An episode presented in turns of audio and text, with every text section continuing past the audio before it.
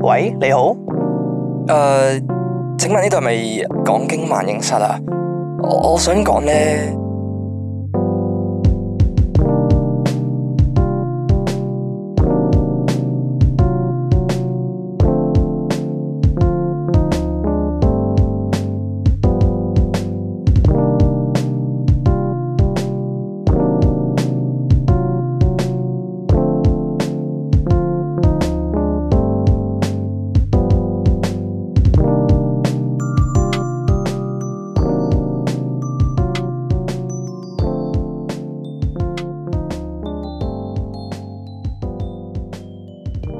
好又翻到嚟呢個萬應室嘅環節啦。咁係有有鑑於我哋今次嗰個萬應室嗰個投稿咧嚇，即啊比較係多比較長啊係嘛啦，，比較多比較長，日積月累啦。咁啊，其實誒、我我我懷疑啊，我懷疑有人咧，或者有聽眾啦，有人啊講到好粗度，有 人啦，有各位聽眾咧，可能會喺度諗啊，屌係咪？點解嗯我投稿點解唔讀嘅咁樣？我啱啱投稿上去，其實因為我哋真係積咗太多喺度啦，咁所以你預應該都真係兩三個禮拜之後先會讀到你嗰篇啊！嗯我哋順住去嘅，因為我哋積累咗太多啦，我哋唔係抽要噶，發泄係因為我哋唔係抽 噶嘛，我哋順住去，咁費事有嚟如果抽嘅話，有啲人抽極都抽唔中，所以你就順住去哦嘅。所以今集事不宜遲啊，即刻嚟進入我哋第一篇嘅投稿啦。好，咁第一篇投稿咧就叫做為何長期都係 Steve 啊？佢就話唔知你哋知唔知 Your Friend Steve 呢個 meme 咧？你知唔知啊？ Your friend Steve 呢個 memes 咧，我唔肯定係咪一個 memes 嚟嘅。佢佢佢咪一其首實歌嚟佢啊唔係，佢係即佢啊唔知點形，佢係一個好撚老嘅 memes，嚟我自己覺得。 ？meme 知唔知係 meme 嚟？佢算係一個 memes，但我個人覺得唔係一個好好笑嘅 memes 啊。哦即係佢有啲似係佢就係總之配一幅圖，係即係通常係形容嗰個朋友誒好好孤獨啊，好普通好普通人啊，普通人嘅情況下咧，咧之後佢就會配啲箭，就話嗰條友係 Steve 啊咯。哦，係啊係即係類似係一種感覺，即係我譬如話假設啦，話我話我同你講啲嘢啦，我話我有個 friend 咧出軌啊佢，即係你啲朋友就是你啊嘛，哦跟住你就係嗰個 Steve 啊咯可能係，哦，即係有有啲似係呢種概念哇，好真係咁好似好舊啦，係一啲 meme 嘅引用嚟喎，係。誒、算係啦，但係我覺得個人嚟講我唔係好中意，係係 OK。啊係不過唔緊要啊係係 OK，咁，anyway，佢就話可以叫佢做 Steve 啦，but just in case 啦，I'm a girl，OK，即係女仔嚟嘅，係咁但係可以叫做女孩 Steve，子係啦，哦一個叫 Steve 嘅女孩子史啦。提芬啊小 姐係史提芬小小姐姐，OK 好佢，就話：終於咧完咗七個禮拜嘅實習啦，呼呼咁啊準備翻香港啦。We 唔知點解要教咁多擬聲詞啊啦。We 你係咪要我 扮演翻出嚟？啊咩都中咗笑點 啦，豈有時你，豈有時 佢你真係好 high 喎，好爽啊啊喎，佢就話啊想問咧，又有冇 有冇約 friend 活動或者地點嘅推介啊咁樣樣。佢話啊 P.S. 係已經去咗 M 加啦，ice 係 skating 啦，Ocean Park 嘅 water park 啦，Cool Planet，即係我諗應該已係經已經 plan 好要去啦，係 啦，plan 好要去啦。嗯啊咁啊，就冇興趣去呢個迪迪迪樂園啦，同埋呢個 party room 嘅，係因為咧去 party room 咧就同上期一個 friend 屋企玩咧係冇乜分別咁樣，咁啊同埋近排咧就好似冇咩戲好睇。咁啊 P.S. 因為咧係普通 friend 啊，所以揾啲嘢做，如果唔係少減。唔係啊，其實近排都好多戲啱睇啊，係請即講係例如蜘蛛俠啦。係即係我嗰日咧有個小插曲，我嗰日咧有一日咧原本諗住啊出去睇咗套蜘蛛俠去啊，啊犀利啊咁都可以講犀到，利啊係，跟咁啊跟住咧題外話嚟啊，咁跟住咧我就啊嗰日 full day 放假啊嘛，去睇下睇場戲咁樣，即係費事等佢啲 s l 上啦。嚇嚇嚇，今日好啦，我睇睇個時間，睇到咦十一點幾有場幾 fit 喎，嗯即係睇完又可以食個 lunch 咁樣樣。嗯哼。要再翻屋企。啊咁跟住好啦，咁臨出門口啦，即係我嗰陣時係十一點十點鐘準備行過去大會中心，我已經行咗出門口，落緊樓梯啦嗯啊。跟住誒手痕，突然間攞翻個手機出嚟，哎誒都係望一望個誒場次啊，同埋有冇位咁樣樣啦，啊或者買咗飛先咁樣樣都好啦。吓跟住我撳開啊，跟住誒啊好多位，跟住再望清楚啲。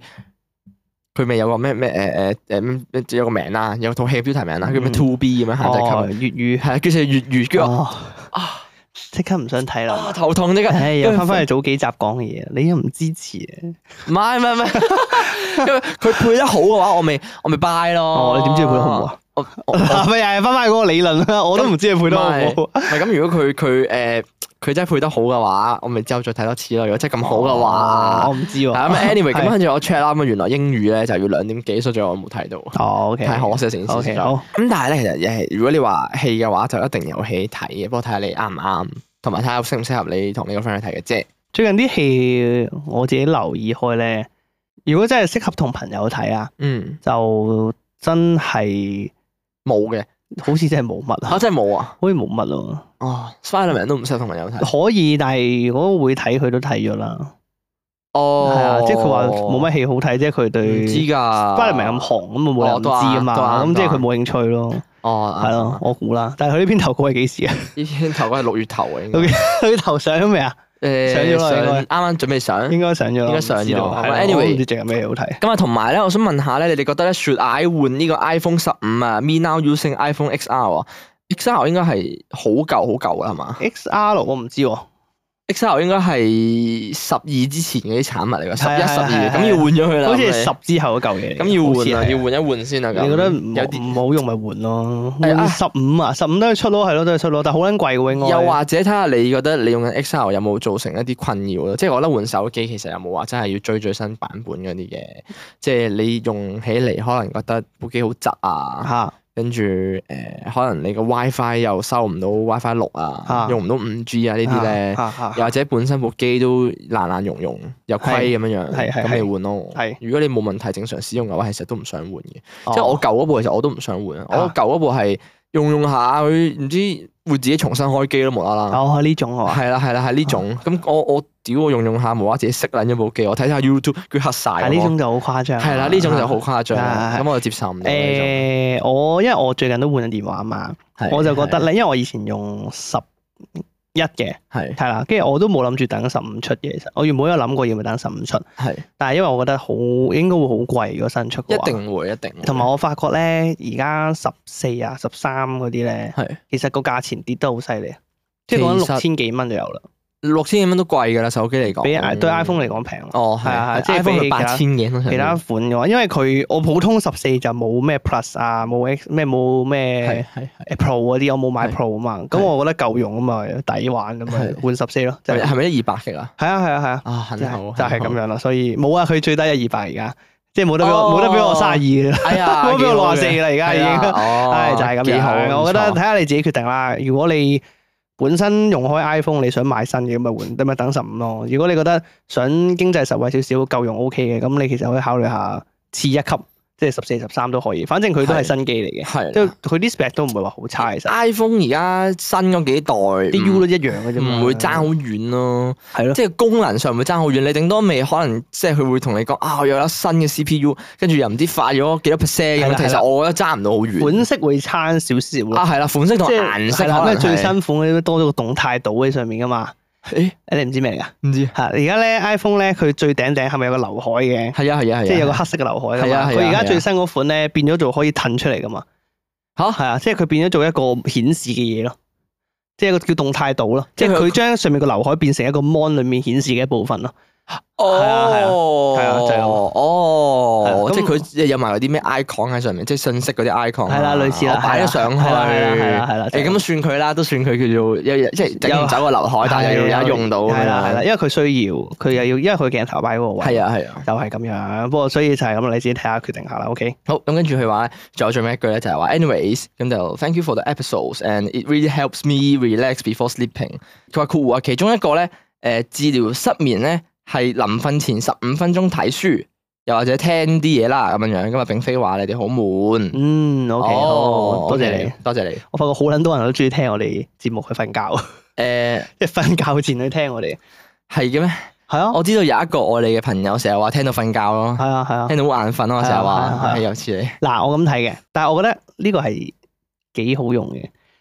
嗱，即係你係咪安慰緊自己唔啊？係唔係，我即係哋都我有唔係其我唔他用係話處聽我哋好好用啊，係即係係我話聽啲嘢或者睇書係真係好用嘅哦。哦，因為佢其實講到底，佢就要避開藍光啫嘛，哦，即係你你你隻眼最緊要唔好望電子嘢啫嘛。即係係呢個其實係一個好阿媽係女人嘅道理嚟噶，即係人都知噶嘛。你現代人嘅話，瞓覺之前唔好睇藍光嘢啊，然之後唔好睇咁多電腦啊、電子產品嘢，然之後你先瞓得好啊，容易瞓着噶嘛。呢個係人都知啦，但係係咪咁容易做到係另一件事啦嘛？係啦，係啦，所以我覺得你做得到係幾犀利嘅，其實。係啦，所以睇書啊，我都諗，我都醒唔起睇書係有幾好嘅幫助。因嗯為睇書你有嘢，即係平時你臨瞓前可能你想揾啲嘢做，啊，咁你又唔想即係 hea 啊悶嘅話咧，通常你睇手機都係為咗有啲嘢睇啫。係啦係啦，你都係鳩碌嘅啫，I G。係啦係啦係啦咁如果你睇書嘅話，其實你都係有啲嘢入腦嘅，係即係睇書冇鳩碌 I G 咁開心，一定啊，你一定噶嘛，係咪先？係係啊係我唔否認呢個電子媒體嘅世界係比較有趣嘅，係咪先？係 啊，誒，我都可以喎，其實你都可以睇我可以書啊。睇漫畫咯。你漫畫喺手機度嚟喎，唔係，我有漫畫書喺屋企嘛。哦，即係睇實體嗰只係啊係啊係啊，哦可以睇可㗎，以有好多買翻嚟未睇啊。係啊，唔係咁要追噶嘛，追連載係追新噶嘛，係冇咁快睇得晒㗎嘛。係咁，你即係誒屋企買翻嚟嗰啲就舊噶啦，已經係其實誒只不有過係重温，呃有啲係一 set 一套嘅，係係啊，啦，一套係啊舊已經完咗噶啦，有啲係啊係係啊追新連載去買嘅。哦，即係你有追到新年再，但係你未睇，有有有有啲買咗翻嚟未睇住，係咪唔捨得睇啊？又唔係？即係嗰種，我以為你好似我嗰種咧，動漫儲埋一次咧，過啊係啊，儲埋一我次唔我過唔。係你呢種人嚟喎，因為咧你嗱，我講到呢咪種好我咪我差，咪即係大家都 我唔係你，我唔觀係呢影種人體驗唔同啫。啊 嗱，因為咧，我同大家講啊，一發咧係嗰種，我自己覺得其實我自己啊，我自己覺得有啲奇怪人嚟嘅。嚇誒，好似舉個例子，最近咪係我推的孩子好紅嘅。係啊，咁啊，譬如話我推的孩子呢啲咁熱門嘅動漫上咗，咁係可想而知一定會睇噶嘛，大家係咪先？係啊一定去追下啊嘛。跟住咧，咁一發咧就會係嗰種，佢唔追最新嘅，佢就願意儲一大堆一次過睇又唔係嗰種儲一大堆嘅，即係通常儲多少少一次唔過睇，你唔想嗱一次過，你唔想一次一次淨係睇半個鐘頭咁爽啊嘛。嗱個 pattern 係咁係係嘅係，實情咧就係啊一個禮拜，嚇你有太多，其實成件事嘅開端係咁樣樣嘅。啊係一個禮拜咧，佢我當一個禮拜有四套漫誒動漫，我想追更新係啦。係咁跟住咧，但係我翻工可能就係得三四日咁樣樣係啦啊。即係我平時我喺屋企，我又想留翻搭車以前啦啊嚇，留翻搭車嗰陣時睇咗佢嘛。嗯咁我就會特登留啦，咁我就特登平一喺屋企嗰陣時唔睇，嚇跟住單定喺度。嗯因為單定啦，可能我譬如話誒、呃我搭車嗰陣時，點知我淨係睇咗頭一兩套，或者有時 YouTube 咧，我都會有啲片誒儲埋儲埋睇啦，啊跟住睇剩咗後邊有兩套喎，嗯跟住到下次嗰陣時咧，又睇咗其他嘢，又冇睇到嗰套喎，然後就一路儲咯，就一路一路擺咗喺度冇睇到，但係 keep 住更新哦單咗落喺度，跟住咧就嗯無意中發現其實咁樣都幾爽，哦即即係係誒、儲埋一次嘅睇戲，係啊即係觀影體驗會好啲。又唔係儲埋一次嘅，通常三集到啦。哦，通常我會我會三集多就忍唔住啊！仆街，好想睇咁樣樣，跟住就一次過可能一次過睇煲咗嗰三三集集，咁樣跟住哦再一次過等三集，即係三集三集一次過睇。因為我係嗰種有新我就要睇新嘅人， 我以前曾經有一排係有新接一即刻追嘅，但係好痛苦啊我發現如果佢嗰啲要等嘛，佢個埋嗰個位咧，完嗰個位，如果係你嗰啲好好吊你胃口嗰種感哇覺嗰啊，種你就要你就會數咯，你就會數係啊啊今今日禮拜幾啊？係啊，哎呀更新係啊咯，哎未更新啊咁樣。我係嗰種佢出新我會睇，之後咧隔一排我就會重新睇過咯，哦啊，即係你會重新再睇我多會次，重新再睇一次通常，但係喺隔一段時間，可能係嗰套嘢完咗啦，哦我追完啦。之後可能隔翻一兩個月，我咁樣醒起想重睇一次就會重睇啦。哦，誒咁我都會嘅。係啦咁如果真係太好睇，有啲隔翻一兩個月我都會再睇多次。同埋追漫畫咧，有個漫畫有個好得意嘅地方，係咩？佢嗱我先講，如果我唔係我呢種買最新一本咁樣啦，係因為漫畫佢概念係，如果你單行本，係你唔係一本一集噶嘛，你一單行本你係一本可能裡面有十幾集噶嘛，係係啦，咁所以佢係連住嘅係。但係呢十幾集咧，其實佢係最新連載嘅每一話嚟噶嘛，係你啊，明我講咩啊？係係係啊，係即係譬如話，好似假設我舉個例子就係話，如果我喺電子書上面睇、電子媒體上面睇漫畫嘅話係，係咁佢就會係最新嗰一話就係十幾頁嘅啫嘛。係係啦，咁所以咧每次更新，如果假設嗰篇漫畫係半月更咁樣啦，舉係個例子，《周説回戰》，《周説回戰》係兩週更嘅，係係係嚇，跟住咧咁兩週更嘅意思即係兩個禮拜更新一次啦。係咁我兩個禮拜睇一話嘅話咧，其實個感覺係好煎熬嘅，係因為有啲時候咧，如果你追最新連載漫畫，你追電子版嘅話咧，係佢會有種感覺就係好快睇完嗰一集。係然之後你會有種唔連貫嘅感覺，係如果你唔連住上一話睇嘅話，係啊係啊咁就會覺得令你有種不明所以嘅感覺，即係你唉點解好似唔知講咩，或者好似個劇情冇咁好睇咁樣。但係啊好似好多漫畫誒都係咁樣嘅，例如係誒呢個其實《周水會者》係一個好例子，因為佢其實佢中間有一個篇章咧好冗長嘅，其實如果你追連載嘅話。係但係咧，我之前重睇咗兩三次，因為跟住我後尾再重新睇過一次，我連續去睇嘅話咧，好連貫性去睇咧，你會發覺個劇情其實好正常、好合理。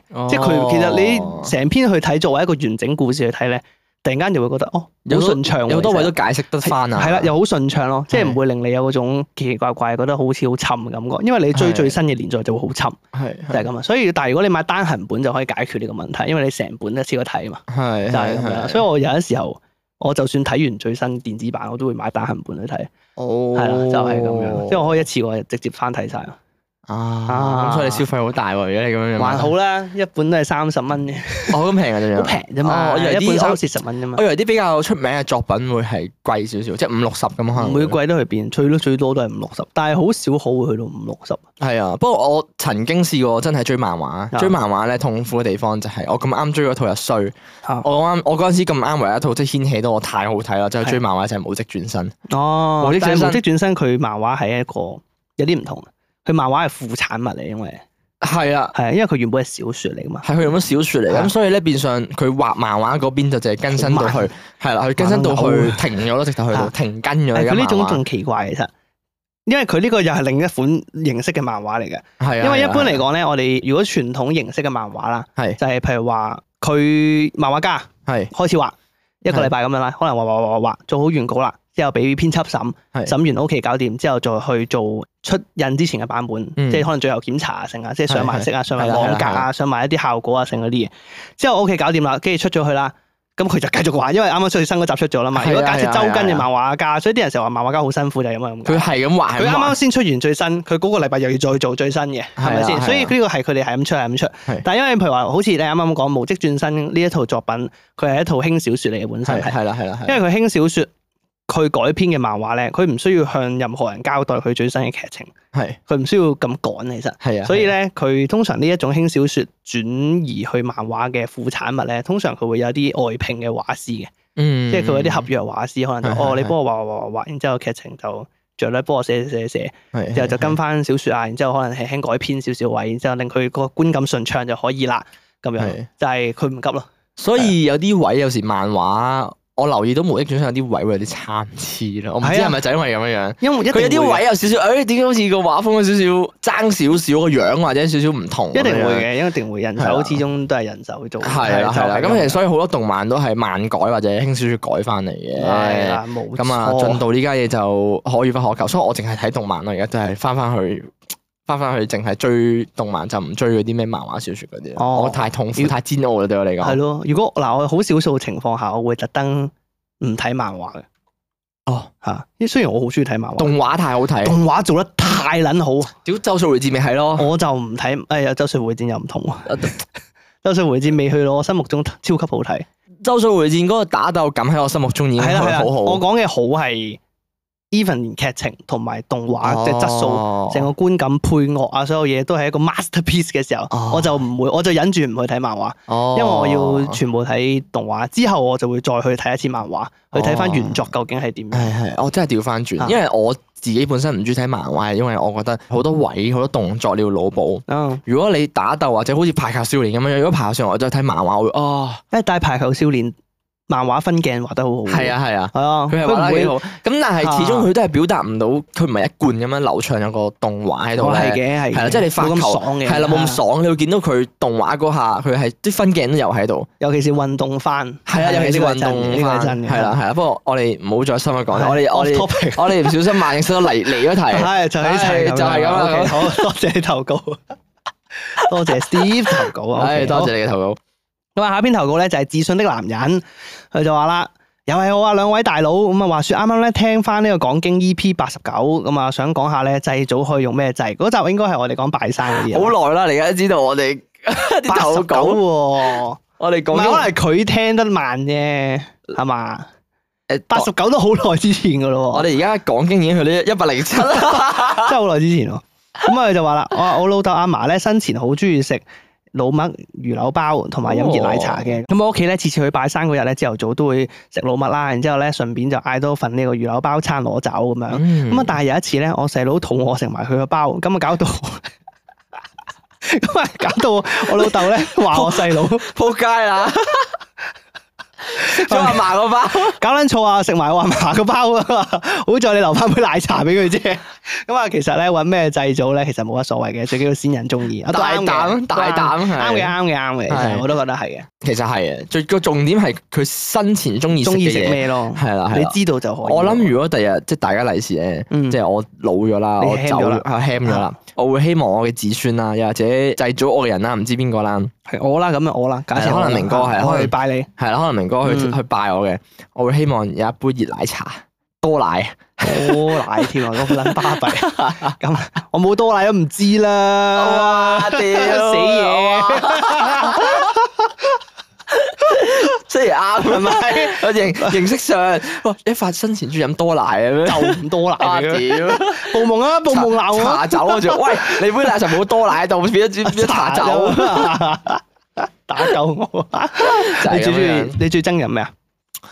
哇！你咁問啊，誒，杏霜你中唔中意飲啊？杏霜我好中意喎，嚇，杏霜你中意飲？哦好香杏啊！霜 好撚難飲好老香啊！喎我杏霜係我少數唔會飲嘅嘢。我覺得杏仁味好香喎，但係杏霜，你唔覺得佢嗰種杏味加嗰種糖漿味，令我好想嘔我唔咁覺樣？喎，我覺得湧入去喉嚨，我覺得好香， What the 好滑，哇！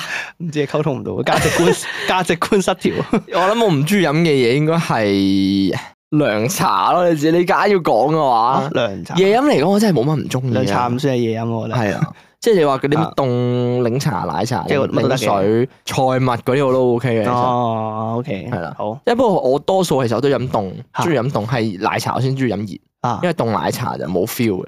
，OK，就是這好樣就是這樣。多謝自信的男人投稿，哇！下邊投稿耀明哥，交俾 OK，好明咁哥，下邊投稿嘅人咧，佢係一篇文言文嚟嘅， 呢條友咧，真係佢佢係咪真係全文言 文咧？佢全文言文，誒一啲啲啦，有啲啲啦，係啦係啦，好好文采啊。哎投稿人嘅名咧就叫做唔明不足為之論，即係話我個名咧不值一提。OK，好，冇哇！明哥中文好好啊， 撞到支 筆。嘢話。OK，咁 啊，早一發明興啊，是周酷熱難當，熱力逼人。熾熱之氣融為一體，嗯，實難以忍受，咁啊就話啊，係啦你今個譯禮返拜正咧想睇好撚熱啦，咁啊，睇下熱力逼人係咪？呢句唔使譯都明啦，好似大家中學教書咁。大家同學仔睇翻呢一度啊， 今日呢呢個位咧，作者就想講咧，唉考試會考啊，大家記得 先。O K，總之就話好撚熱啦，O K，咁係啊啊好難頂啦，咁樣啊，以緬懷昔日清涼之樂啊，不知汝等可解倦此熱風煩擾。河 OK，啊河啊，係咪河嚟？應該係咩啊？邊魚度等河解倦，此熱風煩擾嘛。哦，應該係啦，應該係應該河嚟㗎啊成句嘢嚟講，應該係係啊係啊應該係河係啦。嚟佢就話啊，咁啊，如果想好似以前咁涼嘅話，咁唔知大家點樣消暑啦？總之啊，大家點樣消暑咧？係啦，係啦，可能掛住以前係凍嘅嗰排啦。開冷氣咯，好啦，哦唔係點啫？ 我覺得咧最最幸福嘅誒消暑方法咧，應該係趁天熱嘅時候食凍嘅嘢喺條街度。呢個係最爽嘅，即係譬如話我嗰日熱到咧，我真係成個人好滾啊！跟住我就着埋雪糕。哇！我熱嗰陣時，我食雪糕咧，雖然啲雪糕用得好快，哦但係係你你食落去涼嗰下，你就會覺得好爽咯。我覺得最幸福係佢忘記呢個暫時忘記呢個熱嘅嘅煩擾。我覺得夏天最幸福嘅瞬間係嗰種你成身汗啊，好係撚熱嘅時候啦，係跟住入商場嗰下，哦我覺得嗰下係最撚爽。誒，但係入商場唔係，唉，特特登有揾有冷氣嘅商場咧，就係要變咗。個個商場都有冷氣㗎，唔係嘅咩？咪即係你要特登揾一個商場，啊即係你要去可能我唔順路嘅。所以呢個咪就係香港好處咯，周街都有商場啊嘛，哦都係啱，嘛？求其有一個隔離啫，仲有一個。即係你你為咗涼一涼兜兜路係啊經過到，啊你係有喎時間啊嘛，有啲真係會係啊喎，即係係咪啊？係你認真諗諗係咪會啊？認真諗諗，如果個位有冷氣，行遠啲都會行有冷氣嘅地係啊方喎。然之後喺另一個門口行翻出 嚟，係啊，冷係順 路，其實有完全兜啊咗路，入商場過個冷河先咁解啫嘛，真係一模一樣，過一個位，係啊，真係過冷河，屌，就 係啊，真係過一個冷啊係咁樣。咁佢就話啦，請問明兄，可曾想黑澤明之影畫？亂，OK，咁啊就問明哥有冇睇過黑澤明嘅嗰套電影亂咧？OK，我冇睇過。黑澤明咧，佢好多戲我都冇睇過，其實，哦因為點講咧，我覺得佢黑澤明同佢電影同我嘅年代啲錯開，因為佢都係一個好舊嘅日本導演嚟。其實哦，我佢嘅拍攝風格唔啱我你好少睇日本嘅舊戲，其實。我哦，真係好少睇，我可以睇下嘅。係都啊係係跟住佢話其影畫藝術之高，乃日本之榮也。咁我就話啦，哦呢套戲咧，哦哇佢藝術成分真係好高㗎，簡直係日本嘅榮耀啊，可以咁講。即係誒，總之點講好咧？呢句點樣翻譯好咧佢好睇到誒誒，讀埋下一句，讀埋下一句？OK 係啦，咁啊，唔於影院一睹其風采，大為精彩，咁啊無恨矣。咁係啊啦，OK，咁啊佢就話曾經咧喺戲院可以睇過佢一睹其風采，哇真係好好睇啦！哇，依一啲我已經無憾啦，我已經。可能佢好出名，啊即係佢嘅，可能佢係喺日本嚟講係好高評價呢套應該係嘢。咯，可能係啦，係咪同《羅生門》嗰啲差唔多？哦黑澤明有拍過《羅生門》嘅，我記得好似冇記錯啊，我唔肯定啊，我唔肯定，我記得好似係吓，我記得好似我見係到好多頭盔喺頂度甩啊我住記得咯。好似係羅生門，因為係小說嚟噶嘛，原本係係係啊，但係我記得好似黑澤明係有拍過電影嘅，哦，我記得好似 係，我唔肯定。係係，你記得好似係好啦，啊係特向明哥戰之 O K 明興啊，明興啊係明興興，sorry。你咁有心寫文言文，願卿亦前往，一覽可一睹其風采。信明卿必覺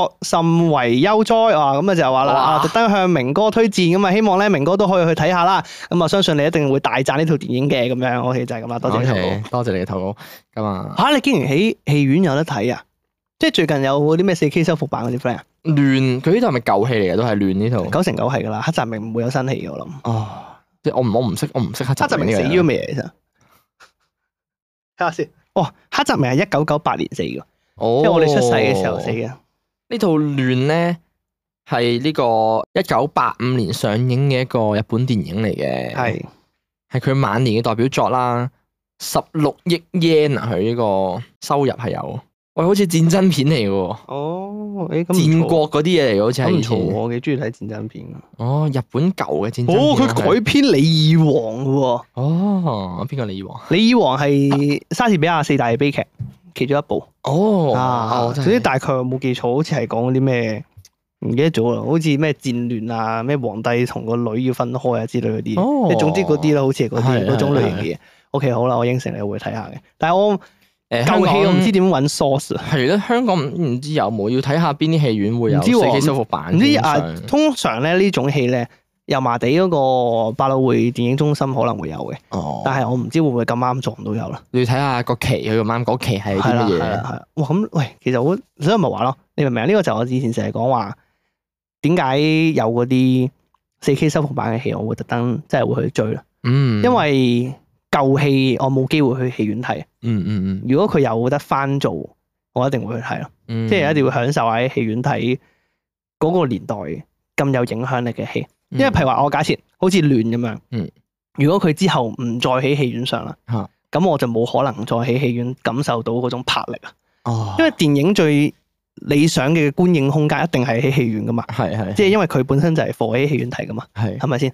即係如果你要最完整感受到佢呈現出嚟嘅嗰種魄力、嗰種震懾力，一定係喺戲係院啊睇最係啊完整噶嘛。係啊，所以我嗰陣時咪話逢親有嗰啲咩張國榮嗰啲咧，我嗰陣時咪去睇《英雄本色》啊，係係係，跟住係《阿飛正傳》啊，係係嗰種哇，我都特登走去戲院睇啊。嗯，係啊，咩秋天的童話咧，啊周潤發嗰啲，係一定要去戲院睇，因為我想感受翻當年啲人去戲院睇嗰種感覺，佢仲要係四 K 修復版咧，即係仲清過以前啲係人睇啊，喎。仲清過以前啲人睇我仲咧讚過你，哋跟住有戲。 所以會 戲院誒大人幕有翻以前嗰個感覺喺度，即係同你喺屋企睇嗰啲咩咩影音嗰啲唔同。係啦係啦係，因為係啦係啦，因為我如果我上網，尤其是舊戲，係我好難揾到 source。揾到好嘅 source，係啦係，因為咁清又好係啦難揾。我如果我可以喺戲院睇《四 K 修復版》，做咩唔喺戲院睇咧？係啊係啊仲要唔會有嗰啲咩廣告啊，咩線上賭場喺左上角右下角嗰係啲啊大係係啊咪先？係啊係啊係啦，咁所以我就好完整，又我唔使撈啦條片，係啦，又唔係使撈屌，係咪 先？哦我個魔又夠大，音響又夠唉勁，真所以唔去戲院睇就係咁嘅一樣。回事。好，不過呢套黑澤明嘅亂，我會上網揾下睇下有冇揾到。好，OK，好。如果好睇，可能會連住黑澤明其他戲嚟睇。你要睇下有冇先。我唔知喎。我覺得日本嘅四 K 修復版喺香港未必咁哦，未咁多，啊，應該咁嗯因為講，佢要買套戲翻嚟再修復可下能應係該。因為仲有咧，誒日本舊嘅電影嘅導演咧，係我有睇北野武啊。北野武又係好撚舊嘅一個日本導演嚟，但係我唔肯定。但係我嗱，我先講啊，係我麻麻地中意北野武嘅，係係因為我自己覺得佢啲戲嘅品味同我唔係好夾。哦，係啦，但係我我話俾你聽好神奇啊！不夜冇啲電影係幾好睇嘅。佢佢有啲咩有啲咩戲啊？講嚟聽下。哇！一時間你咁問我，就答唔出嚟喎。哦，揾到啦，揾到啦，揾到啦係係係，哦我有睇係，過以前有套叫做《谷次郎的夏天》嘅，我有睇過佢嘅。有有有，不夜冇有睇過，但係我甚至已經唔記得好記得做過啲咩啦，即係我唔係好記得哦呢即套嘢係完全係冇興趣啊！套戲即係呃誒點講咧？但係我記我依稀有印象，記得係幾好睇嘅，哦，但係就係你覺得唔符合你，但係我覺得唔係好中意，即係冇去到好中意啊。哦，即係佢拍得好，但係唔係好中意。點講咧？因為以前咧舊嘅日本電影導演咧，係有種好奇怪嘅韻味喺度。嗯，我唔知點形容，真係好難形容。佢哋有啊佢哋有種好奇怪嘅留白空間，好中意用嘅。啊，點講咧？我係咪唔知係咪有點少形容。啊係咪有啲有少少似啊，佢應該咁講，佢哋好中意應用一啲好冗長嘅留白空間嚟表達嗰一個過長嘅瞬間咯。即係譬如話，假設可能我同你傾偈咁樣，係係跟係，住然之後可能有成一兩分鐘咧冇人講嘢嘅，嗯或者係我要準備過場，但係佢用咗十幾秒嚟準備，啊但係嗰個佢嘅畫面會影緊啲風景啊，係係啊，係有啲似以嗰種，前舊式嗰啲日日劇都係咁樣樣但我睇㗎。到好燥啊，成日即係呢咧，以種前舊式嘅日劇咧，會無啦啦，即係中間咧講講係，跟住就加插一啲場景，可能影下海邊咁樣純運鏡咁但係樣。好長㗎，佢以前狗啲好撚長㗎， 可能因為戲可能 戲係啊我同劇嗰個時長又唔同。真係好撚長，但係我個人又可能我我唔知，可能我個燥係未夠高啦，我睇唔哦明佢想表達啲 咩。係即係我成日覺得嗰個運鏡嗰個過場係好冇意義，我都覺得唔你知點解要覺拖得咁你覺長。得你進入翻套戲嗰個心境 啊！真係好奇怪，我唔我唔知，我唔係好中意舊式嘅日本電影嗰種感覺。不過係我係唔知，因為黑澤明我冇睇過，所以係 OK 我會去睇下嘅。好，好，咁啊多謝你嘅投稿啦。咁啊嚟緊呢篇投稿咧就哇呢篇投稿長啊，長到咧我哋上一兩集已經想讀噶啦，係但係因為唔夠時間啊就 delay 咗係咁。咁話說咧呢篇投稿咧就有兩位角色喺裏邊嘅，嚇咁啊投稿人咧就叫皮蛋同埋乳酪雪糕 啦。咁啊喺佢未開始兩邊唔同講嘢之前咧，咁啊睇下佢想講咩先啦。佢就話：嗨，一發明歌 and 來篇是咁的，我酷皮蛋係你哋嘅新聽眾咁啊！而家咧每日沖涼咧都會聽你哋 podcast，啊覺得你哋好搞笑。哦，沖涼沖聽落涼嚟聽，啊，好似幾幾正嘅，沖涼聽啊聽 podcast 先唔嘅，晒嘅喎，好長嘅喎，你沖成個鐘頭嘅係你喎。聽成個鐘頭先聽得到，啊可能你要拆開幾日嚟聽一集。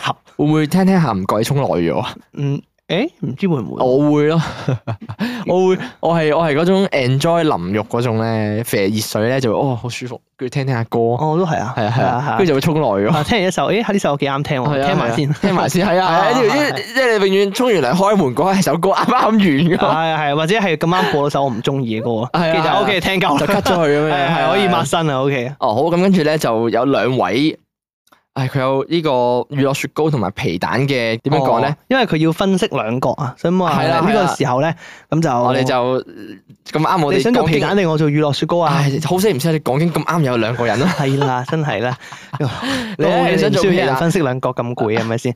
哎呀，我做皮蛋啦，我做誒，皮你蛋做啦皮。蛋啊，好好係好係好好係好，皮係蛋皮蛋，我咧就想講話咁咧， 咁咁啱咧，我哋呢幾日咧就去咗旅行啦，咁啊兩條女咧就一齊聽咗《突如其來》嘅第二集喎，係哇， OK 好，係突如其來啊，好耐啦已經。啊啊佢話咧，我哋兩個咧啱啱開始以社工嘅身份投入社福界咧嘅小樹啊，想分享啲心得咧俾阿萊編咁啊樣。括弧我哋咧都係讀社工，之前咧喺社福界有做過下嘢嘅。因為皮蛋我咧有啲位咧啊就覺得同萊編咧就好有共鳴，咁啊就所以就好想分享下自己讀社工嘅心路歷程就俾你知。啊咁一發講到話咧，要萊編咧堅信自己一定會讀完啦，咁啊做落去。但係我哋想講咧，讀社工咧，即係咧會讀到一半咧想 quit。咁可能萊編咧會因為有同事同你打過下底咧，同你預告啊，讀社工咧會有幾辛苦啊，所以咧你遞完表之後咧就會擔心自己半途而廢。但係咧正正就係因為咁啊，所以咧我想同你講咧，真係咧確定要讀嘅時候啊，你真係咧要下好大決心，因為咧你讀嗰三年咧，可能你會有好大嘅轉變同埋挑戰。咁佢加咗個融咗個 emoji 喺度 OK，啊，好咁啊，乳酪雪糕啊，我啊。係。乳酪雪糕啊，我咧 嚇、啊就啊特別咧係 part time 嘅時候咧就特別辛苦嘅，咁啊因為咧你一半時間都係攞嚟工作，一半時間咧又係攞嚟讀書喎，咁啊所以去到實習嘅時候咧，你可能會應付唔嚟，咁啊其實都會明白啦。如果你自己都有啲怯嘅話咧，驚自己完成唔到成個課程嘅話咧，咁都真係建議你諗清楚啦，因為咧你之前讀過唔同嘅課程，你都覺得唔啱，而社工咧係一個更加現實嘅科目嚟嘅，所以咧就會更加辛苦啦。點解係更加現實嘅科目啊？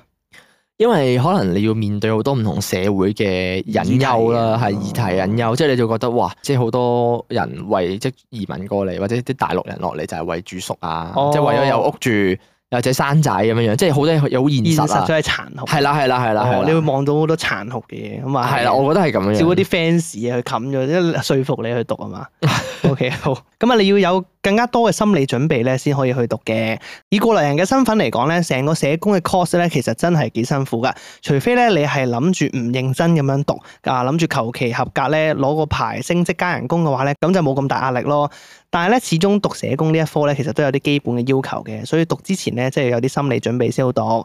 因為你話咧，之前讀過三科啦，都因為發現唔啱啦，或者係可能咧真係覺得唔中意就棄咗啦，咁啊，所以都想你打個底先，咁就係咁樣啦。咁啊，所以咧，我諗咧，你真係做決定之前咧，可能要諗下自己本身啊，你想做社工嘅信念係乜嘢啊？係真係咧想有更加多嘅機會，更加深入咁去服務你想服務嘅對象啊？定係純粹真係為咗個牌咧，想人工高啲啦？咁我覺得讀之前咧，可以諗下自己初衷係乜啦。咁啊，初衷唔同咧，都好影響你接下來咧會用啲咩心態去面對啲誒課程啊。咁啊，正如一發同明哥所講啦，你讀社工嘅動力係乜嘢？咁啊，我覺得你可以再諗下嘅咁啊，因為坦白講啊，你都知道社福界咧咩人都有噶啦。其實我咧讀社工嘅時候咧，都係咩人都有噶。有啲咧真係純粹為個牌咁啊，完全冇心做社工噶。咁啊，真係咧會有呢種人嘅。咁就睇下想你成為邊一種人啦。咁啊，另外咧，我哋想講啊，明哥咧問嗰個問題咧，就誒讀社工咧都好辛苦噶喎。你會唔會讀完之後發現自己唔中意，半途而廢㗎咁樣？咁啊，其實社工系嘅老師咧都真係會咁問嘅喎。咁而面試咧又真係咁撚膚淺嘅啫喎。咁啊，睇下你對答成點樣樣啦。咩意思啊？佢即係話我好膚淺啊？問得唔係可能。係咪咁嘅意思啊？誒，呃唔係，即係可能面試會會就係問啲咁膚淺嘅問題係嘛？就係咁直白兜唔到啲，係 嘛？我都明嘅，呢個我問題我係幾膚淺嘅啊唔。係咁，但係就係要咁膚淺先可以吊得到你嗰個內心。可能呢啲就係心理學嘅一部分，哦，即係佢特登問啲膚淺啲嘅問題，睇下你點答。社工錢唔係咁易賺嘅喎。即係如果你頂得佢順㗎啊佢講到即係佢有啲人咧，如果譬如話答啲問題，我我問你讀社工好辛苦喎，有冇讀完之後發現自己唔中意㗎，二本好易廢啊？我問你就咁問你會點答啊？誒唔會啊，咁睇嚟你係為咗 個牌，冇喊啊！ 我 嗯好堅定喎，唔會唔啊會，啊， 就冇啊冇啊咁。我睇你點 樣，咁係唔會啊嘛？我點知啫？可能會咯，可能會嘅喎。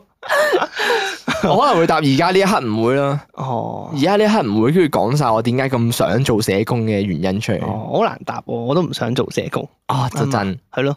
如果嗱，我假真設係好啦假啊！你啱啱嗰句就係啊唔會啊，OK 噶，我唔會啊，嗱，我假設我代入一個社工角色，係係咪先？咁我就話，誒、哎你問我啦，你問我，誒、會唔會讀完之後發覺自己唔中意，半途而廢？係係啦，如果我真係好想做嘅時候，咁我應該會回答得誠懇啲嘅。佢應該咁講。如果你真係好 firm 嘅話咧，你唔使點諗，你已經可以必到個答案出嚟。答係到啦啦，就係啊即係嗰啲，其咩實我決心好大其啊。實其實我已經知道讀社工係好辛苦嘅，即係我都有做過係啊啲 research 嘅，但係我唔怕，係啊我啦，捱得苦， 即係之類咁啊。係啦係啦係啦，係啦，係啦。啊，但係唔緊要嘅，但係我都知道社工好辛苦嘅，即係答呢啲咯，都係係咪？係係係啊啊因為社工人工好高。兜完之後，因為社工人工真係好真係高好，高啊！我都機啊，為咗呢筆 錢，啊我好等錢使 其實。最膚淺原來係自己。OK，咁啊，雨落雪糕就話啦，如果你喺社福界打滾咗半年咧，就已經感受到作為社會工作者嘅辛酸咧。咁我諗你咧讀緊同讀完之後咧，就會覺得更加辛酸啦。哦 OK，好。因為我覺得咧，如果你真係去面試嘅時候咧，可能咧要表現出你對呢一行嘅熱情啊，同埋你想讀嘅決心，俾面試官知。咁啊，正如明哥一發所講啦，因為咧本身咧已經有三科咧係讀到一半冇讀，嗱呢個咪就係問 題咯。係啦，哦即係呢個有係前居可鑑啊嘛。呢個我就係覺得來篇可惜嘅地方，就係因為佢有前面有幾科都係讀到一半唔讀，係啊咁面上呢個位好容易就俾人 challenge 啦。係啊，即係好咁當容易啊然來篇可以話我可以唔寫落去噶嘛，唔寫落去 CV 度咁唔會有人知。咁但係好嘥咯，或者可能有啲學校你遞上去個申請嗰陣時，都已經要你填呢樣填嗰樣咧。咁、啊，我就唔知嗰個位係咪唔准講大話，你一定要講你讀過啲乜嘢唔咁樣。知喎，佢查你可能哦，唔會啊，啊嘛。唔知會唔會記錄係共通？哦，有佢要查一定查到嘅。唉，真係唔知啊道。但係我覺得佢唔會查咯。好，不過 anyway，佢就話，雖然我諗來篇你要更加具體咁樣樣咧，俾面試嗰個老師咧感受到你對社工、服務人同埋改變社會不公嘅熱誠同衝動啊。佢話有啲老師咧會好睇公義嘅，咁雖然咁講咧，好似有少少誇張咗，但係可能咧就着你而家做嘅服務同埋對服務使用者嘅心咧，想投入呢一行去為佢哋發展更加多嘅可能咧，即係面試嘅時候咧呢一 part 咧都幾重要噶，可以好好咁準備一下，俾人睇到你團火啊！感嘆號，感嘆號，感嘆號。咁有啲同學咧，其實就真係因為佢面試嘅時候啲對答咧，而俾老師咧就特別取錄咗㗎，加油啊！哦，哦啊即係覺得佢有好有心想做社工呢一樣嘢。誒，其實如果我係一個面試官咧，嗯，我都會好刁難嘅，哦，因為我係一個好需要睇人哋認唔認真嘅人嚟。誒特別係你知道本身社工呢行係咁樣嘅時候，啊，可能係，可能係。一譬如話假設啊，好似我頭先咪前講，我諗講得嘅，我話咪前咧，我頭先我哋喺度討論緊，咁啱咁咁啱傾緊內篇啊嘛。係係係。我又話咧，我有陣時好唔中意內篇公嘅，開評論，唔唔係唔係冇所謂嘅冇所差謂嘅勁啊，明哥。佢唔聽嘅。因為因為我我係嗰種嗯唔止內篇嘅，我我係嗰種對於一件事係要好，我要我要好認真做嘅人嚟嘅。係即係我講緊嘅認真做係你可以選，即係唔係嘅所有嘢都要好認真，但係我自己覺得你既然自己決定要做嘅嘢就要認真做咯，嗯因為我覺得你如果你連自己都決定想做嘅嘢都做唔好，咁你都唔係真係好想做嘅。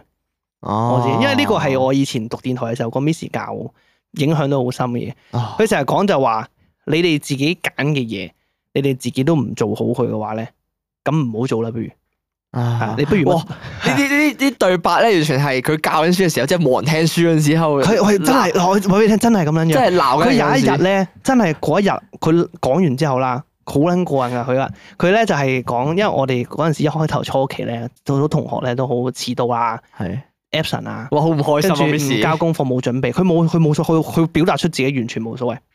佢講咩咧？佢嗰日就話，佢突然間停咗唔講嘢，唉佢呢啲佢老師佢都係啊佢就佢㗎就乜都唔做，佢就話等齊人翻嚟先，等埋遲到嗰個同學，佢遲咗半個鐘嘅時候。嚇跟住翻到嚟啊，大家坐低晒一齊人啦，佢就講一大輪嘢，大概內容就係話你哋有冇認真看待過自己要做嘅嘢，係啦，因為佢話呢一堂其實係一個你哋 extra 去自己選修嘅一科嚟噶嘛，係即係電台呢一科，因為我係禮拜六另外讀噶嘛，佢就哇話禮拜六嘅原係啊，來佢係話禮拜六要朝頭早九點，禮拜六要去到九龍，咦嗰度係唔係葵興啊？哦要去到葵興讀。哇，跟住咁佢就話：如果你哋自己決定選擇嘅，你哋覺得辛苦嘅，咁你有揀係嘛？佢又講講，哦你自己知道你自己要負嘅責任係咩？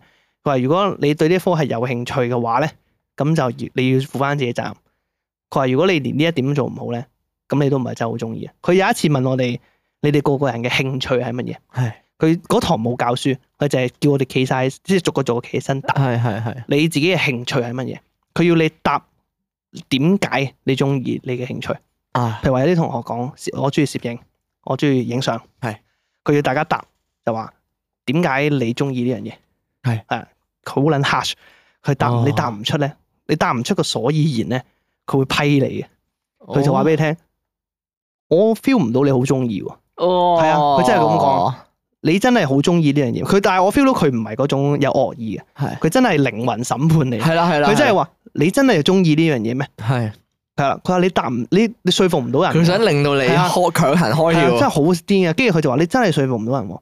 跟住佢總之講完一大 輪啦，審判完大家之後，佢就翻翻去一開頭嘅主題度，就話你哋自己係咪話好中意電台呢一課，即係對聲音媒體好有興趣？係但係你哋完全唔尊重呢一堂，我又睇唔出你好中意喎。係啊哇，，佢真係咁講。係佢係話如果你真係，但因為嗰科其實係計 DSE 分嘅，係誒佢會計一個分數我記得係另外計少啊少分嘅。嚇即係如果好似我呢啲咧，有一科選修誒嗰啲叫咩啊？誒誒嗰啲叫做 drop 咗係科， drop 咗一科嘅話咧，係係係咁嗰科我呢一科其實係可以補到嘅，係啊係係啊，佢補到落佢去有嘅。試呢個考啊嘛 A B 定唔 S 知好好似似叫呢一科唔記得咗叫咩啦，我唔記得應用課程 apply learning 係係啊係係，apply learning 係係，跟住咧 A P L A P L 係狗都會夠傻啊真係咯好，撚舊，唔知而家仲有冇？跟住咧，佢就同我哋講就話呢一科話唔緊要啊，你話如果你單純想要分數咧，冇所謂噶，你同我講聲，你以後可以唔使嚟，我照剔你個名，我照交上去冇問題。哦，係啦，佢真係咁講。佢就話：如果大家咧呢堂認真諗一諗，佢話你中意坐到夠鐘又得，唔坐直接走又得，反正我就走啦。佢真係屌你哦講咗半個鐘頭，直接走撚咗。原本應該十二點落堂，哦啊三個鐘頭咁樣嗰堂。係原本應該十二點落堂，九點半走咗。哇，好大家嬲，坐撚晒其實喺佢度，好嬲啊，真係，佢嬲嘅應該嬲㗎。作為大一家個老師，大家大家坐大家坐撚晒喺度 O 咗嘴。哇，好得型係啊 啊啊唔！係應該唔係九點半，因為個同學遲九點半，哦佢應該十點走嘅。係哦，大家坐撚晒喺今度。堂就唔上啦。係啊，哇！大家哇個壓力山大啊，肯定係。哇！但係因為我覺得佢講得好好一句嘢就係話你有樣嘢，我所以我而家都成日用呢一句嘢，我就去啊去審視一啲問題，係係就係話我要好我好中意睇人哋嘅熱誠喺邊度嘅，即係譬如話，我覺得你對於假設你好中意唱歌，你去學唱歌嘅堂都遲到嘅，嗯而且係冇理由嘅，單純係嗯自己懶啊或者成，嗯嗯你去做一啲嘢，你完全唔肯付出自己時間，嗯永遠都係懶惰做藉口，有好多唔同原因做藉口，咁你都唔係好嗯中意嘅。啊就係我好中意用呢句就死啦咁。成日嚟錄音都遲到啊。我成日俾佢呢句嘢咧，搞到我變咗人生座右銘，就係我好中意用呢句就咁。其實你都唔係真係好你中意。係咪好敬佩個老師好啦啦，啊？我係超級敬佩佢嘅，啊係啊，所以因為佢真係改變咗好多價值觀上嘅嘢。因為呢件事，所以我咪好中意佢講嘅嘢就係話，你要認真面對一啲你自己選擇嘅嘢，哇！係啊，如果如果呢一集咧，俾你當初嘅老師聽翻，你講到呢個位嗰陣時，應該好感我唔動。記得應咗啊，你係邊個？ 該我教我過教都幾多過學你生。 但係大概就係咁。所以我我個人係要，譬如話你有啲時候你真係自己決定要去做，無論係玩又好，做嘢又好，誒、你都要去認真看待嗰件事情，係係啦，你要俾人睇得出你係真係有想負責任嘅感有個覺。心去做，係啦係啦拋個心出嚟因為我自己覺得啦，如果你連你自己個個感覺都做唔好咧，你係係帶動唔到任何人嘅。係係啊係就係咁樣，冇錯。咁啊，嗯所以咧，跟住繼續啦。咁啊，乳酪雪糕就話啦，咁啊，因為咧咩？你乳酪雪糕，乳酪雪糕係但係乳酪雪糕係我 sorry 係係 係係咁我就話啦，因為咧唔知你本身咧想讀社工嘅初心係乜嘢，咁啊可能咧你覺得人工好可觀啦， 係咪？佢話誒冇問題㗎， 啊個問題咧係你要諗下嗰樣嘢咧，就係你攞得呢一個人工咧就要負翻呢個責任㗎嘛。哇即使咧你可能覺得自己好冇熱誠都好，但工作態度一定要有。誒即係起真碼你要當係一份工作，OK？係你係 fulfill 到呢個人工應該要有嘅工作內容啊嘛嗯，OK？冇錯。咁啊，講到咧萊編人生咧，對咩都冇興趣啦。我想講，其實咧我都係冇乜興趣嘅人嚟嘅，係一個咧三分鐘熱度嘅人啦。啊對人生咧冇一樣嘢係真係好 firm，咁確定咧自己係真係想要嘅。我覺得咧唔需要去強迫自己揾一樣嘢去中意，可以試下咧唔同嘅嘢。咁但係咧一旦開始咗咧，就要俾多啲勇氣自己咧，就冇咁輕易放棄。係啦。咁啊，覺得每一樣嘢嘅嘗試咧係冇好同壞嘅，咁啊想你諗下啦，有時係咪可以試下堅持埋落去先咁樣？人生咧話長唔長，話短亦都唔短。其實咧，我都係廿三歲咧先開始讀社工嘅，啱啱好咧就讀完嚟廿六歲。我覺得咧冇話似唔似嘅，有好多三十歲先讀社工嘅，咁佢哋係咪仲遲啊？咁啊，同埋咧，你而家咧都已經喺社福界度打滾緊啦，咁所以咧絕對唔會係讀完之後咧先起步嘅。係啦，誒、哎佢同我哋差唔多大嘅喎，其實係，唔係喎，套到喎，係佢話讀到廿六歲啫，你唔俾啱佢已啱經，好讀到廿六佢歲，話啱 啱好讀到廿六歲，嚇。咁你唔俾佢係已經出咗嚟做好多年嘢，即係講翻自己當年讀到廿六歲咩？佢話佢哋啱啱開始以社工身份投入社福界啊嘛，哇！你 好嘔，明哥好嘔心啊！咁樣我呢叫用心啊，唔係嘔心 啊。你咁樣推斷人哋嘅歲數， 樣，用心同嘔心係一線之 差。 係咪啊嗱，但係都唔一定 嘅。佢話啱啱係先以社工嘅身份投入社福界，即係佢係可能讀完冇做社工嘅，即係佢做一段其他社福界嘅工 作，最近先再做社工都得嘅。你當你當係咪先？即係可能佢唔係廿六歲噶 嘛，係咪？OK，好好有到可能性係啊有噶嘛，可能性嘅，係嘛？係係咁啊，雖然咧做人唔應該咁現實啊，但係張 shot 咧喺社會裏面咧係好有價值嘅。即係咧，你冇理由去到二十歲咧，確實係一張真係連真正一張 shot 都冇噶嘛，係咪？啊，我就冇啦， 我有張中學畢業證書啊。OK，咁啊，其實咧，你會慢慢咧越嚟越迷失方向嘅。即係以過來人嘅身份嚟講啦，其實興趣咧未必可以成為自己嘅工作。我之前咧都唔係讀社工相關嘅科嘅，咁啊係完全唔關社工事噶。咁啊去到咧，我真係用之前嘅興趣去做職業嘅時候咧，對興趣嘅嗰個心咧同埋熱情咧就會俾工作磨滅走咗啦，變咗興趣咧就唔係興趣，即係咧你會慢慢開始唔想做嗰件事啊。所以咧個總結就係、其實。係想同你講咧，你以後做嘅工作咧，未必係一定係你嘅興趣嚟嘅。咁你讀嘅科目咧，都未必係你以後嘅工作嚟嘅。所以咧，讀嘅時候咧，如果你真係覺得好辛苦嘅話咧，就唔好諗咁長遠先，完成咗當下嘅一個目標先。咁啊，人生咧其實有好多可能性嘅。所以咧，你都唔好擔心咁多啦。咁你讀完出嚟嘅時候咧，可能可以將你呢科嘅學到嘅知識啦，combine 去其他學業入面咧，係咪？咁咧就好似你讀幼教咁樣，其實咧對社工都好有幫助㗎。但係佢冇讀完喎。個重點 係個重點係佢全部冇讀完唔啊，係嘅，都學到嘢噶嘛， 學到即係曾嘢經有學過嘢噶嘛， 係嘅，但係你冇張 shirt 證明唔到你真係我衰係。啫，唔使噶，佢要 combine 技巧啫嘛，唔使證明俾人睇噶，係哦咪先 OK，OK，OK O K，呢啲自己技術技術 嚟噶嘛。咁啊，如果咧你實習嘅時候咧出 C N Y 嘅話咧，咩意思啊？C N Y 係咩嚟啊？唔知喎，C M Y 唔知咩咩 Candy 陰哦，兒係咪排嗰啲嚟㗎？類似實習嘅時候出 CNY，我唔知喎。你讀過幼教嘅經驗就對你超級有幫助啊嘛。可哦，能係其中一啲牌嚟㗎。唔肯定係啦。總之佢就話你讀過有教嘅經驗就對你超級有幫助啦咁樣。唉，咁啊，我哋讀書嘅時候咧，個老師都話：你讀社工啊，出到嚟啊，唔一定要做社工啊。咁啊，其實咧，去到實習嘅時候咧，啲同事咧都會咁樣同你講。咁啊，呢個時候咧就好考驗你對呢一行嘅熱情啊，同埋對自己嘅毅力啊。好啦，咁講咗咁多咧，其實咧係想俾你括來篇知道咧，其實我好感覺到你嘅感受同埋諗法㗎。啊因為咧，我讀社工之前咧都係冇乜嘢想做啦，咁啊冇特別嘅興趣，咁啊唔知自己想做啲乜嘢啊。一開始入社福呢一行咧，其實咧都係揾份有少少意義嘅工啊，因為咧本身都諗唔到自己做咩好啦。咁然後咧去到報讀社工喎，佢又取錄咗嘅時候啊，其實都好唔確定自己讀完咧會唔會真係出嚟做噶。咁啊，我啊讀唔讀得完，誒、或者各種憂慮其實都有啦。但係咧，我想同你講嘅就係、喺我自己讀嘅過程裏邊咧，我會得到更多或者思考得更加多咧，我自己想喺呢一行發展嘅嘅嗰段火或者熱情啦。呢、個時候咧，我就會覺得自己可能咧又要捉緊呢一絲嘅熱情啊，而呢一丁點嘅熱情咧，又可能會誒喺你接下來讀嘅時候，或者咧出去實習嘅時候咧，俾同事或者老師咧磨滅㗎吓。咁啊，但係咧，我相信啊，你讀緊嘅時候咧，就會發掘到當中嘅樂趣同埋自己嘅信念啊，啊好亂啊，咁啊，希望你明啦。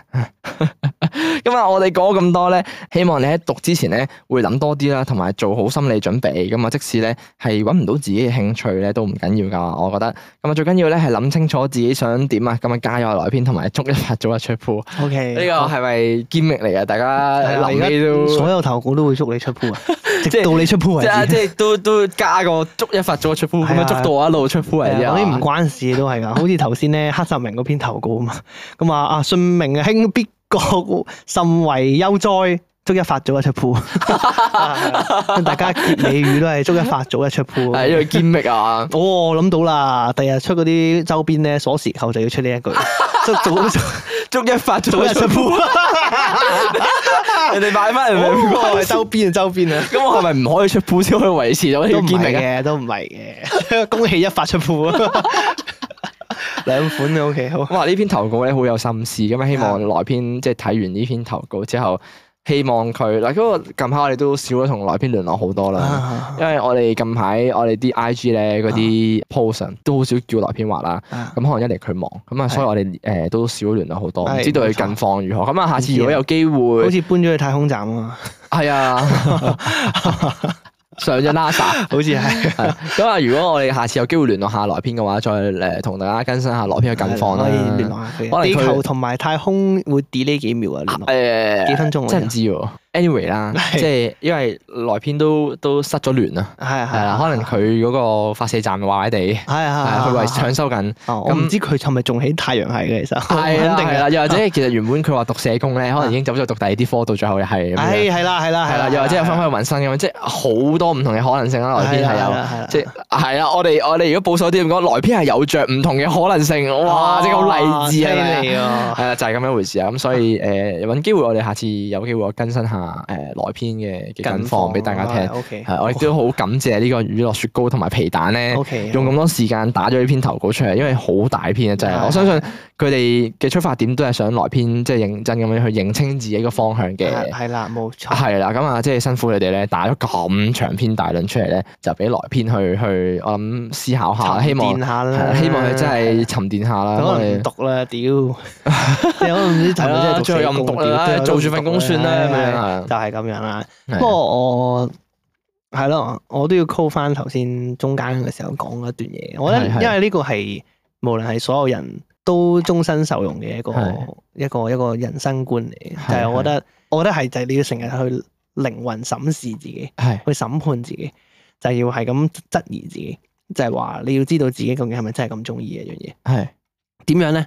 就係用啱啱啱我講嘅方法，就係究竟你可唔可以起願意犧牲自己去做你想做嘅嘢？嗯嗯嗯，呢個時候就係瘋狂用呢種方法去審問自己，我覺得即係你你反思自己做呢樣嘢夠唔夠認真咯。係啦。即係我係啊自己就成日覺得咧，即係我好彩啦，嗯即係我覺得自己真係好好彩，我有做嗰份工又就係自己個興趣嘅範疇啦啦。即係我又唔可以話真係好有興趣，嗯十分嚟講都有八分有興趣啦。嗯咁但係個環境係我咁中意嘅時候，個性質又接觸到我咁多中意嘅嘢咧，我就會覺得即係呢份工好難得啦嚟，咁我就會好珍惜啦，啊係啦跟住又會做嘢好認真啦，係啦即係因為我唔想求其咁樣看待一樣嘢，嗯，因為我真係好中意，即係簡單啲嚟講就係你對呢份工有愛，你對個環境中意嘅時候，你就會。自然會想付出更係加啦多，，啊你自然就會好認真去看待呢件事，自然就會即係可能翻工又早少到啊呢啲，你好簡單嘅就成件事，你唔會覺得成件事係討厭又或者係、即即使我 even 我未買車嗯係，我每日搭車翻工，我我搭個半鐘咁樣樣，我唔會話啊搭車真係好辛苦啊好耐，我唔覺咯，但係誒我佢你都會講嘅，但係係唔係最主要，即係會令到自己唔做嘅原因啦。係啊，即係只不過係我覺得時間真係攞係埋怨係啦我少咗私人時間，所以咪買車咯，係啦，所以就係嘛買車去解係啊決，即寧係你願諗買下架車啊！我哋買架車我都要佢翻機場係啊，啊，真係哇，屌幾有幾愛撚啊中意啲飛機啊！真 係，你唔會對住啲飛機打飛機喎？我會噶，你會嘅我會噶，我哋真係會嘅即係我其實我成日咧做機嗰陣時咧，即係做嘢嗰陣時啊，係我企我企唔直個人會，哦我彎住咁行，哎翻住咁行，哎哎性慾就起啦！佢望呢啲 危險危險，多咗啦，多咗，小心俾機管局 me too 啊！你哋講咩開 名啊？冇冇人知噶，大家唔好話我係做 邊度，我冇冇冇冇冇呢咁嘅事。 O K，因為咧，因為我發現咧，即係譬如話你好多公司啊啊啦，即係我唔講話係咩公司，即係可能有啲大公司咧。如果你譬如話你搞緊個 YouTube channel，又或者你搞緊 podcast，好似係要要申上報要啊！上報噶。但係你好早已經講過嘞喎。我冇上報嘛，我面試嗰陣時講過啫哦嘛，。咁由呢一刻開始，我哋就唔好再提起嗰三個字啊，係啊就唔好提起你工作嘅機構啦。我冇我冇喺機場做嘢。哦，係啊，係啊，係啊，係啊啱啊，啱啊。係啊，我唔知你講 咩一發其實係機場特警嚟嘅。 機場特警係啫，俾人打我出街。就係咁樣 啦，邊個敢打你啊，哥哥？ 有個國安法拉鳩你哋，你機場特警可唔可以唔得啊？ 唔知喎，唔知喎，應該都機係場特警 under 都係 under 都係警差館㗎察，嘛都係警。察嚟噶，係啊，攞槍噶佢誒哋周街巡咁可嘅能。可以喎，可以㗎，應該可能可以喎可以一樣嚟嘅啫嘛，都係都係差佬，只不過係再高級啲嘅差佬嚟。冇應該講咁多係廢話。啊唉，就係咁樣樣啦。 OK，好咁就已經用咗好多時間啦。係咁啊，一發接住落嚟咧，就要即刻去翻工啦。哎係啦，誒，唔係唔係，我轉我轉頭去去去去影飛機，係啦，係啊，係啦，入機機場嚟嘅係啊啦，，係啦，係咁掩係咁掩飾啊。咁好啊，如果中意今集內容嘅咧，就可以去 follow 翻我哋 IG 啦，share 翻俾親戚朋友啦，多哇，OK 啊 好，多多咗呢個嘅，多咗呢個 OK 好，跟住都可以，都可以，嚟翻我哋 Facebook 啦。係係 subscribe 我哋 YouTube channel 啦，同埋 Spotify 啦，咁啊，有啲咩想揾我哋嘅咧，可以喺 IG 度 DM 我哋啦，email 我哋啦，又或者喺講經萬室度投稿都 OK 嘅。咁我哋所有嘅聯絡資訊咧，都可以喺下邊資訊欄度揾到。咁我哋今集就嚟到呢度，我哋下集再見，拜拜拜